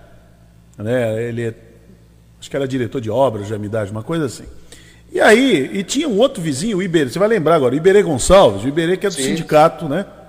Lá com, com o professor, o professor Zoel. Aí o Iberê, o Iberê, ele era, na época, ele era inspetor de alunos. Aí, ah, sabe como é que é? Os pais conversavam muito naquela época, né? Tudo muito junto ali. Aí começaram, aí, não, olha, o Almeida Júnior, o Almeida, tinha um projeto já do Almeida Júnior, ir lá para Tejereba. Sim. Já tinha Ele projeto era onde lá. é hoje a Câmara. Não, porque. E os pais conversavam e você não participava. Eu nem sabia dessa trama que estava sendo articulada. Marcelo Castilho, esse grande golpe que deram na minha que vida. É isso? Não, Já um golpe, um golpe. Aí, aí daqui a pouco minha mãe vem com a notícia. Eu só jogando bola, ah, afinal. Comunicou. Eu fui pro. Ali era a sétima série e tal, 78, mais ou menos. Aí eu fui para jogando bola, férias, né? Aproveitando, daqui a pouco, quando chegou o mês de janeiro, e eu nem aí com nada, né? Daqui a pouco, mês de janeiro, a gente não se preocupava com isso. Aí lá vem minha mãe com a novidade. Aqui, você. Era passe escolar, nunca ouvi falar isso na minha vida, porque para ir para Santa Rosa ia a pé, uhum. que era ali menos de, menos de um quilômetro, ia a pé. Então, passe escolar, e daqui a pouco você vai para o Almeida Júnior. O que, que é Almeida Júnior? Almeida Júnior, rapaz, mas foi, foi uma gritaria dentro de casa. Chiei pra diabo, viu? Olha, chiei. E meu pai ali não abriu mão, e não vai, você vai, porque o filho não sei quem tá lá. Eu, eu tenho nada a ver com o filho de, de, de sei quem aí, eu nem sou amigo dele, eu quero ficar lá. Enfim, fui lá pro Almeida Júnior. Eu acho que eu já fui assim com aquela com a má vontade. Com a resistência. Depois, com o passar do tempo, aí você vai se acalmando até, inclusive por conta daquilo, eu repeti de ano. Eu bombei. Aí a minha segunda vez, aí sim, aí eu tive que refazer a oitava. Aí já foi uma outra amizade, já foi um outro. Aí já estava mais, mais ambientado com a ah, escola. já estava né? com o couro já calejado, né? Já... aí Era o que tinha. Eu também comecei a trabalhar, também a minha cabeça mudou, né? Com 14 anos, 15 anos, a cabeça muda. Você comecei a trabalhar aqui na rádio, então aí mudou tudo. Aí foi, aí foi, foi mudando a minha visão de mundo. Aí foi mudando. Mas vamos falar para as pessoas que talvez não saibam, o, o Almeida Júnior, a Escola Municipal Almeida Júnior, era onde é hoje a Câmara Municipal, porque É. a Câmara é lá na rua Petrópolis, na esquina da Muito Petrópolis. boa a escola. Eu não vou dizer para você, era ruim a escola. Não, escola boa. Primeiro, os professores, tal, nível, tudo, tudo certo. Não era ruim a escola. Uma merenda maravilhosa, tá, tá, tá tudo bem. Eu é que não gostei. Eu é que saí do meu. Do meu. Do, do Na meu, sua zona de conforto. do meu mundo. Do meu- não, não era tão. Ó, estudar no Santa Rosa não era tão confortável, não, hein? Batata lembra. Tinha a professora Vera de matemática que era um horror. Não, né? zona Não de era também conforto assim. porque era tudo perto. É, Não, não era confortável muito não, mas era assim, era, era um lugar que eu me sentia muito bem. Ali eu conhecia todo mundo, todo mundo me conhecia. Quer dizer, você tá, Então. é, você tem razão, Marcelo. Zona de conforto, tava bem. exato. Aí eu vou eu aqui, tem que pegar onde. E outra coisa, hein? Eu estudava à noite. Olha, que Olha aí. legal. Estudava Olha. à noite. Aí eu fui estudar de Uma, manhã. uma vez eu ia estudar à noite, minha mãe conseguiu uma matrícula de última hora numa outra escola. No dia seguinte eu já estava na outra escola, que ela não queria que eu estudasse à Aí noite. eu fiz lá de manhã, aí tinha que acordar seis, ah, é, acordar seis horas da manhã, nunca acordei na É. minha vida às seis horas da manhã, acordar às seis horas da manhã. Aí, aí dancei, né?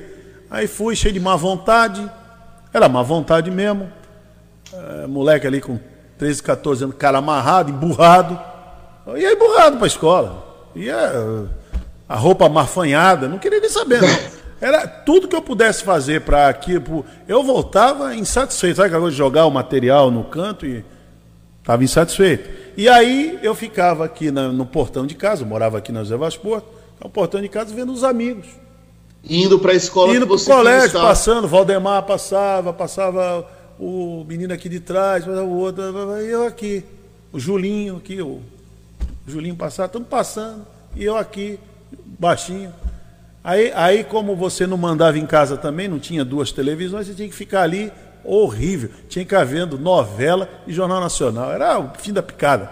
Aí então você ficava ali, aí aquilo tudo ia te deixando impaciente. Olha, a melhor coisa que aconteceu para mim foi trabalhar. Meu avô assistia Record em Notícias, aquele jornal A Hora da Tosse. Na hora do almoço, eu odiava aquele jornal. Mas é jornal, isso. gente O Hélio chata. Ansaldo. Mas é isso. Mas eu sei que não era fácil, não. Agora, deixa eu continuar aqui. Ó. A Edjane Rodrigues está dizendo: há mais de 30 anos que escuta a Rádio Guarujá. E este programa é um do, foi um dos melhores. Este. Hoje. Eu, eu, o de hoje foi o melhor. De hoje, tá. E- esse quadro tinha que se chamar Revelações. Revelações. Aí o Batata, que saudade dessa época. Delmira tá, Delmarina tá dizendo, fui aluna do professor Luiz Maria no curso de letras. Tem muita saudade e tal. Muita gente, né? Era maravilhoso, tempo muito. É assim, é, a gente não, logicamente, fica vivendo no passado. Eu nunca gostei dessas coisas, né? Ah, eu não, passou. Só que assim, temos que reconhecer que aquele período foi muito saudável. Um período saudável, temos que reconhecer isso. Aonde você vai imaginar que um garoto com 13, que não estava ali, 14 anos, você ia começar a trabalhar? Né? Você ia começar a trabalhar. Hoje é uma coisa que é. Isso não existe. E eu comecei a trabalhar. Aliás, eu comecei a trabalhar aqui na rádio porque ficava eu, o Batata vai lembrar disso, quer ver? ó, Eu, o Américo e o Adalberto, e mais um, e mais ali o Manelzinho, o Wilson, ficava aqui na porta aqui da rádio, fazendo rebatida. Sabe aquele jogo? Você jogou a rebatida, Aham, Luiz sim, Chegou a sim, jogar a rebatida? claro. Jogou, Pode Marcelo? não parecer, mas eu jogava bola na rua. É, então, aí ele ficava jogando a tal da rebatida. O Milton, o Milton, o, Miltinho, é ali também. Aí a gente vinha aqui jogar rebatida. O Giovanni queria morrer, né? Porque ele, ele mandava pintar aqui e a gente carimbava a parede da rádio. Porque ele ficava em Santos. A gente aproveitava, porque naquela época a- o escritório central era em Santos, na Praça da República. Aqui só era, o- só era o, o estúdio o estúdio discoteca da rádio. A dona Maria Merengue morava aqui, era zeladora. Ela não se incomodava e a gente mandava ver naquela paredona que tinha ali. Pá, pá, pá. Aí o Giovanni parou um dia lá na minha casa e falou: Dona Maria, eu vou tirar esse moleque da rua aí, que tá me enchendo a paciência. eu já tinha um amigo que trabalhava aqui, o Adalto, né? O Adalto já era discotecário, ele e o Cacique trabalhavam aqui. Aí me colocaram para limpar disco. Parece Tirar a tua história, né, Baixinho? Parece a história do Baixinho, ó. Me colocaram aqui para limpar disco. Aí eu fui limpar disco. Aí eu fui limpar disco. Pegar a discoteca era enorme, você tinha que limpar um dia. Eles tinham um produto que você usava, passar no disco tal, e limpar disco, que empoeirava né, muito. Né? Então tinha que pa- limpar disco. Aí fui limpar disco. Depois fui carregar disco, carregou também, imagina. Carregar a pro- programação, era enorme, era um maço de disco, trazia para cá, pra lá, pra pra lá. Fui assim. Daqui a pouco aí eles vêm um dia dar uma. dar um estalo. Ah, é, tem as canelinhas boas aí, ó. Ó, vai no correio. Ó, é assim, ó, a senha. O dia que você vai no correio, levar alguma coisa ou buscar, pronto, você não sai mais daquilo. Você não sai mais daquilo. Ah, é, então tem aqui um C. Ó, vai, vai no banco. Foi contigo também, Baixinho? Vai no banco. Aí você vai no banco. Aí dali você tá lascado, que aí você vai fazer tudo aquilo ali mesmo. Aí você vira o, o Severino. Eu fui o Severino aqui. Chama, chama aí lá. Severino! Tá aqui. Tá bom. E aí você vai fazendo, né? Aí o banheiro entupiu, você vai ajudar a desentupir e vai embora. O transmissor está empoeirado, cheio de teia de aranha, vai tirar a teia de aranha. O transmissor era aqui dentro, né, Baixinho? Não sei se você lembra. Aí dentro. vai, vai aprendendo a improvisar, fazer de tudo um pouco, até chegar na transmissão do carnaval e entrevistar celebridades que não estão lá, né? É, não, antes disso é subir no poste, não, é subir no poste, porque você tem canelinha boa, né, tal, pequenininha, sobe no poste para amarrar o fio lá do para fazer a transmissão. Tem isso também, tem esse detalhe. Não é fácil, né? Ó, chegar aqui na latinha, a gente pensa aí que foi brincadeira, não foi brincadeira não. É, isso é uma coisa que eu, que eu vejo em alguns, de repente, estagiários que é, frequentaram a rádio e tudo mais. Eles não querem saber de ver essa parte artesanal, eles querem saber direto de chegar no microfone e falar. E existe um processo para você falar antes né, da, da, da chegada aí na, na frente da latinha, como você fala. É. Você precisa entender o funcionamento, você aqui tinha uma- o modo operante da rádio. A rádio tinha uma, um tipo de uma escola aqui, que era uma escola que o Orivaldo Rampazzo trouxe de vida. Até porque ele começou assim, então ele introduziu na empresa. A empresa é dele, ele fez e estava muito certo de fazer. Hoje deveria ser assim. Hoje deveria ser desse jeito. Então, qualquer um que chegasse aqui e quisesse se atrever a usar o microfone, tinha que sentar numa sala ali, pegar jornal e ficar lendo. Lendo, mas, mas esse jornal é velho, não interessa. Interessa. Não interessa o jornal é velho, não estou preocupado com a notícia. Estou preocupado com a sua leitura. Você vai ter que ler para destravar a língua. Não era nem questão de voz, era questão de destravar a língua. Simples assim. Foi assim que o Rampazzo começou a vida dele em rádio. Limpava, ele, eh, trabalhava numa marcenaria, lixando mesa. Quando foi lixar a mesa da rádio, ah, quer trabalhar em rádio? Vai ler jornal. Foi ler jornal. Tinha voz boa, lógico, mas foi ler jornal. Que não adianta ter voz boa e ler mal, né? É. Lê mal. Eu já, eu, infelizmente, eu transitei com alguns colegas que não foram para frente, embora tivesse uma boa voz, mas não sabiam ler. E não saber ler é um problema sério. O rádio daquela época era assim. Talvez o de hoje não seja tanto. O de hoje também não seja tanto. E o jornalismo piorou. O jornalismo você tinha que ser expert. Hoje qualquer um, camarada pega um, um um celular e sai aí entrevistando e, e tal. E Ah, mas pergunta, aí você percebe não, e pergunta, pessoa, não, e o não camarada fica bravo comigo quando eu comento voz. isso. Ainda pergunta, qual, qual é seu nome mesmo? Pergunta para o entrevistado. É, eu estou aqui muito contente, está aqui te entrevistando, mas qual é seu nome mesmo? Ué, mas você não estava contente de entrevistá-lo? Então, esse tipo de gente, lá no rádio que eu comecei, não teriam vez. Não teriam acesso ao Não, microfone. nem entraria. Que para, para. Nem entraria. Para com isso.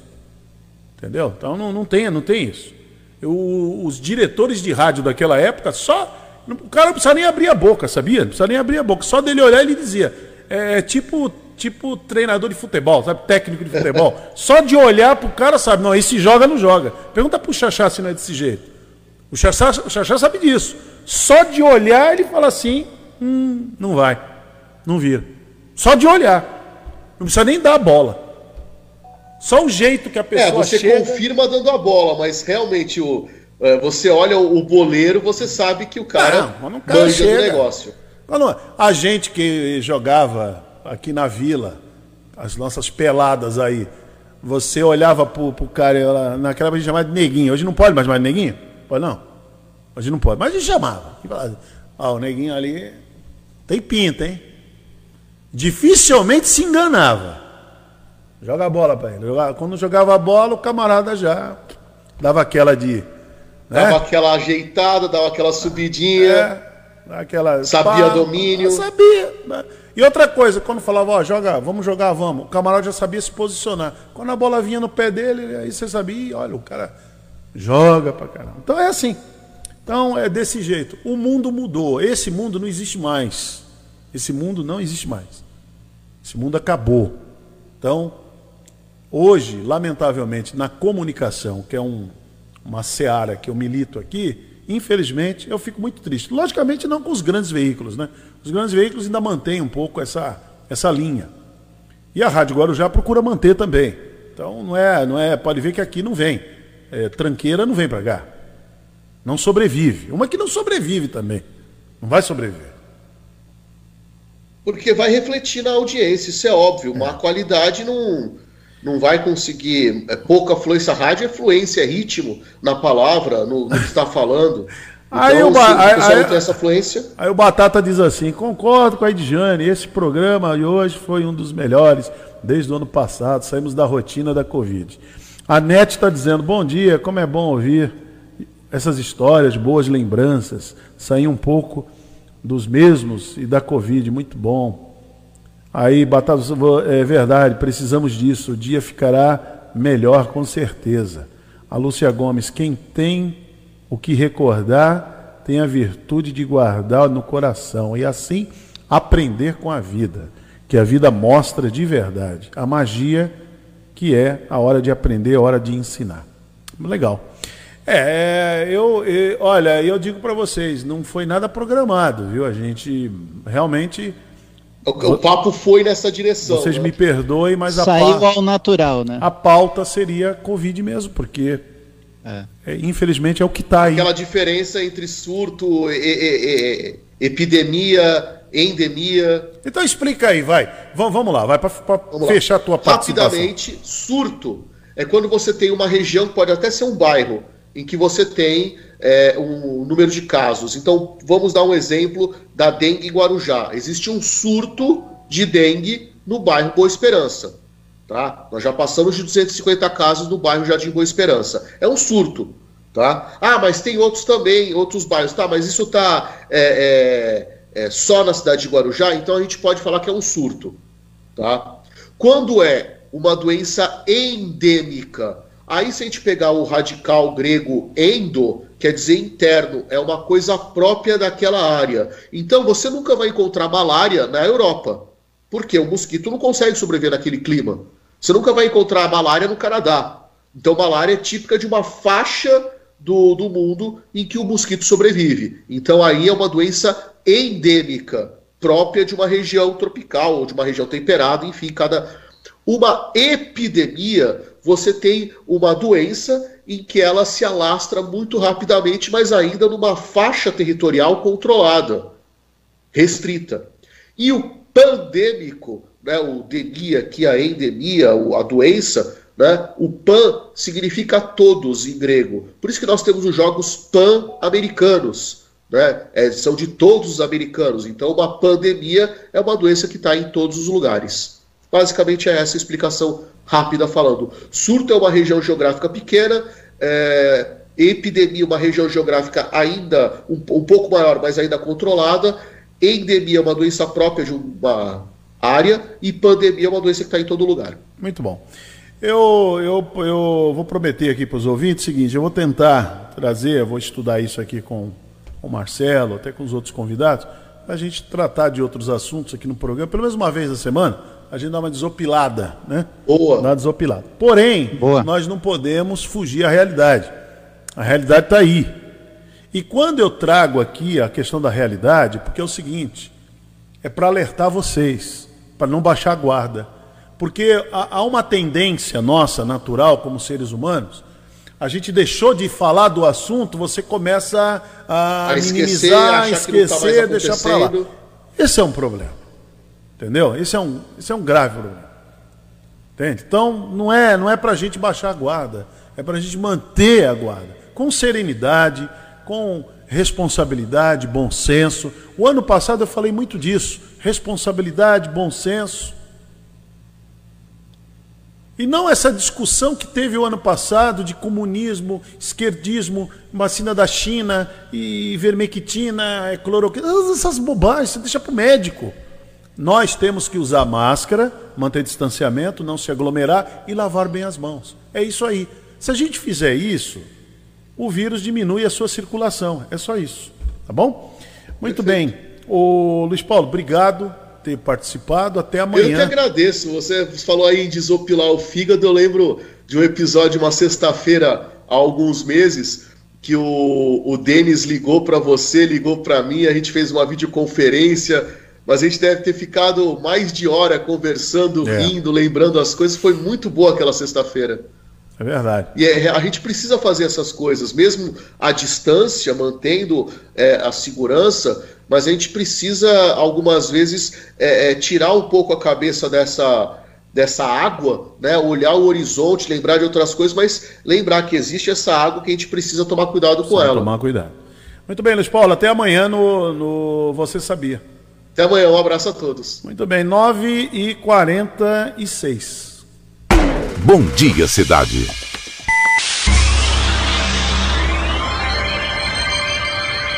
Oferecimento: Móveis e Colchões Fenícia.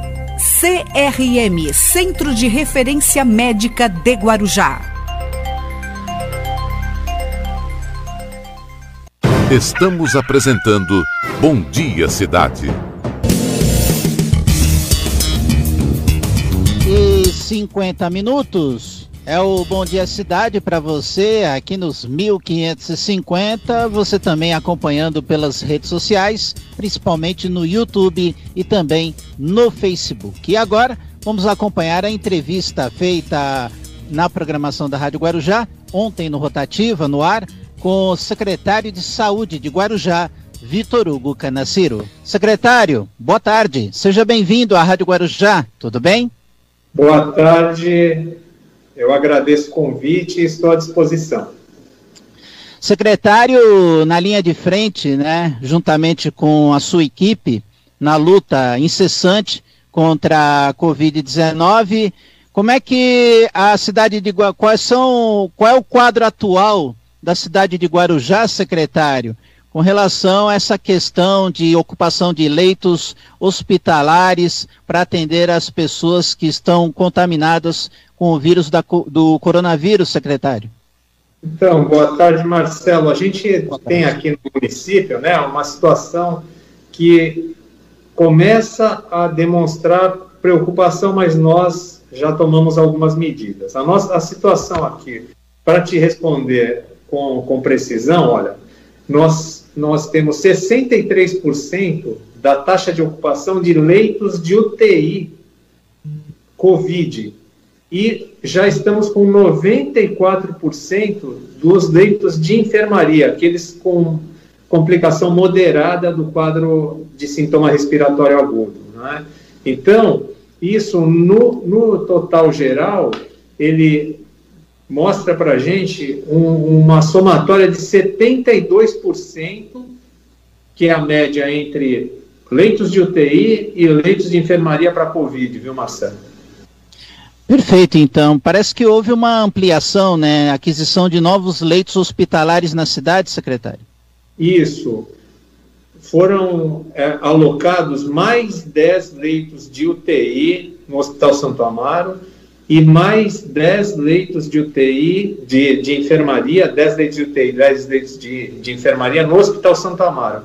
E nós estamos ampliando numa unidade de acolhimento psicossocial, o CAPS, mais 20 leitos para pacientes de, de, de média complexidade. Né? Então, nós temos uma ampliação de 40 novos leitos e já estamos em estudo para ampliar novos equipamentos por conta do avanço que tem acontecido com, a, com o Covid na cidade, viu, Marcelo?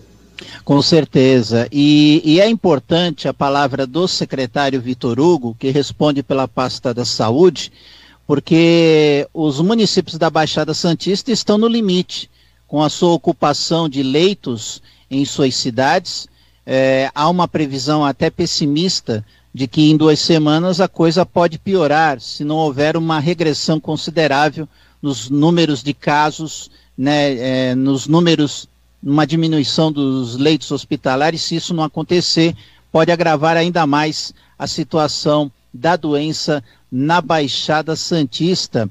É, a gente percebe a luta incessante da prefeitura, secretário, a ampliação desses leitos mas é necessário que a sociedade também ajude, né, secretário? Que haja a, o cumprimento das regras, né, da, da, daquilo que é indicado para a sociedade fazer, principalmente evitar aglomerações. Secretário, é, que mensagem o senhor poderia passar para o público para evitar uma possível sobrecarga total no atendimento da rede pública de saúde? Então, nós temos um, um número limitado, né? vamos dizer assim, uma capacidade de expansão de leitos muito menor do que a, a, a capacidade que, o, que a população teria de se precaver e evitar de ficar doente. Então, é preferível não adoecer, porque por mais que nós continuemos nessa nossa velocidade de ampliação de, de novos leitos para o Covid, isso não é ilimitado. Vai haver um momento em que vai chegar um número crítico. E a, o que eu gostaria de deixar bem claro para todos os seus ouvintes, o Marcelo, e que nos assistem também, é que em fevereiro, no começo de fevereiro, nós tínhamos uma situação próxima de taxa de ocupação de 20%. Hoje, nós temos 72%. Passou um mês e pouco, 40 dias. Então, isso é muito assustador, porque se a velocidade de contaminação, a velocidade de propagação do vírus prosseguir nesse ritmo, será que nós vamos conseguir ter leitos para todos, por mais que todos os locais possíveis dos nossos 49 equipamentos possam ser alocados? Há um momento que vai ser crítico. Então, eu peço encarecidamente que as pessoas evitem deslocamento desnecessário, que as pessoas se contingenciem em casa, evite aglomeração, utilizem máscara o tempo todo, principalmente quando estiverem em locais fechados, em locais de, que estejam é, tendo contato com outras pessoas, num local de pouca ventilação. E nas ruas também por uma questão de respeito. Além, é claro, de lavagem correta das mãos e utilização de álcool gel. Vitor Hugo Canaciro, secretário de Saúde de Guarujá, conversando conosco aqui na programação dos 1550, na frequência tradicional do rádio e também pelo Facebook, Rádio Guarujá AM 1550. Secretário, é, muita gente questiona por que, que os hospitais de campanha não são levantados para poder atender a essa demanda de esse aumento de casos da Covid-19. Secretário, é, eu sou leigo, né, assim como a maioria da sociedade. É, esse momento é propício para se levantar hospitais de campanha no município de Guarujá ou existem outras alternativas para ampliação desses leitos? Então, a, as alternativas viáveis são nós ocuparmos todos os leitos intra-hospitalares que seriam destinados não só para cirurgias eletivas ou para outras doenças que também estão ocorrendo, mas a prioridade é o Covid, para que nós utilizássemos as, estrutura, as estruturas máximas de otimização hospitalar, porque o Covid costuma complicar com doenças cardiovasculares e com doenças renais. E os hospitais de campanha, eles não têm capacidade para fazer um acompanhamento cardiológico nem nefrológico. Então, se a pessoa eventualmente precisar de um suporte de hemodiálise ou precisar de transfusão de sangue, esses hospitais de campanha, eles têm uma grande deficiência, porque é muito dificultoso levar uma estrutura de, de nefrologia, levar uma estrutura de cardiologia, de neurologia, porque é sabido que o Covid também complica com doenças neurológicas. Então, nós temos que é, otimizar, se fosse o caso, criar, criar espaços dentro dos hospitais, do Hospital Santo Amaro e de outros aqui do município, para que nós pudéssemos adentrar hospitais tradicionais, em vez de procurarmos o acesso somente para com, com espaço para colocar pessoas deitadas em, em, macas em hospitais de campanha como nós tivemos. Porque no momento em que precisar, precisa, precisaremos de, de recursos mais sofisticados, que é o que nós temos observado na, no, nessa segunda onda, nós teríamos uma certa dificuldade. Então, antes de partirmos para uma situação desesperadora de irmos para criar hospitais de campanha, seria melhor que nós estudássemos uma maneira de é, otimizar os espaços dentro dos hospitais aqui no município. Secretário, é, a prefeitura, né, as prefeituras da região vão montar um consórcio para buscar a aquisição de vacinas e também medicamentos, insumos e equipamentos para aparelhar a rede pública de saúde eh, dos municípios da região. Essa medida foi aprovada na Câmara Municipal ontem, autorizando a Prefeitura de Guarujá a participar desse consórcio. Qual a importância da montagem desse consórcio nesse momento, na sua visão, secretário?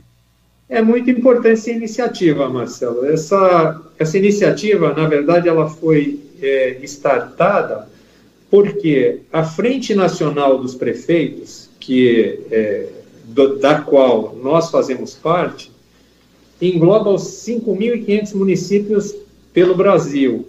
E nós percebemos né, que o Ministério da Saúde ele precisa ter uma velocidade de imunização muito grande coisa que até o momento nós não conseguimos é, observar. Né? Então, nós hoje temos menos de 4% da população brasileira imunizada.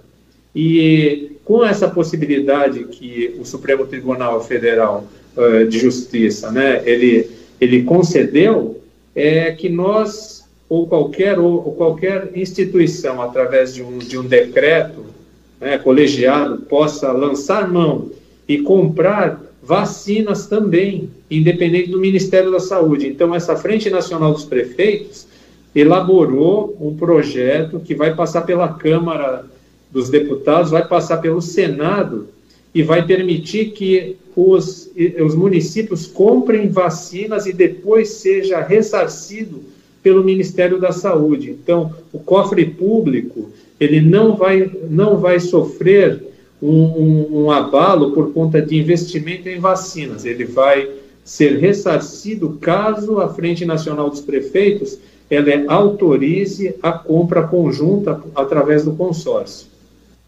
Secretário, eu quero agradecer sua participação e agradecer também por atender ao nosso chamado. Nós estamos acompanhando a sua agenda, é uma agenda muito atribulada, muito complicada, principalmente nesse período da pandemia da, do coronavírus, secretário cada vez mais presente para buscar melhorar o atendimento na rede pública de saúde de Guarujá. Muito obrigado, secretário. Eu é que agradeço e deixo uma mensagem né, para que toda a população se alinhe conosco no, na, no contingenciamento, ficando em casa, lavando bem as mãos e principalmente usando máscaras o tempo todo ou o maior período possível, principalmente no contato com outras pessoas. Muito obrigado pela oportunidade, desejo uma boa sorte e estou à disposição, viu, Maçã? 10 horas, ponto final na edição desta quinta-feira aqui no Bom Dia Cidade. Bom Dia Cidade que volta amanhã, a partir das 8 da manhã. As emissoras de TV, TV Guarujá, Guaru TV, seguem agora com a sua programação normal. Mais notícias você confere aqui na Rádio Guarujá ao meio-dia no Rotativa no Ar. E agora, aqui nos 1550, você fica com Renato Costa e o Show da Manhã. Bom dia a todos. Jornalismo responsável com credibilidade, levando até você a informação.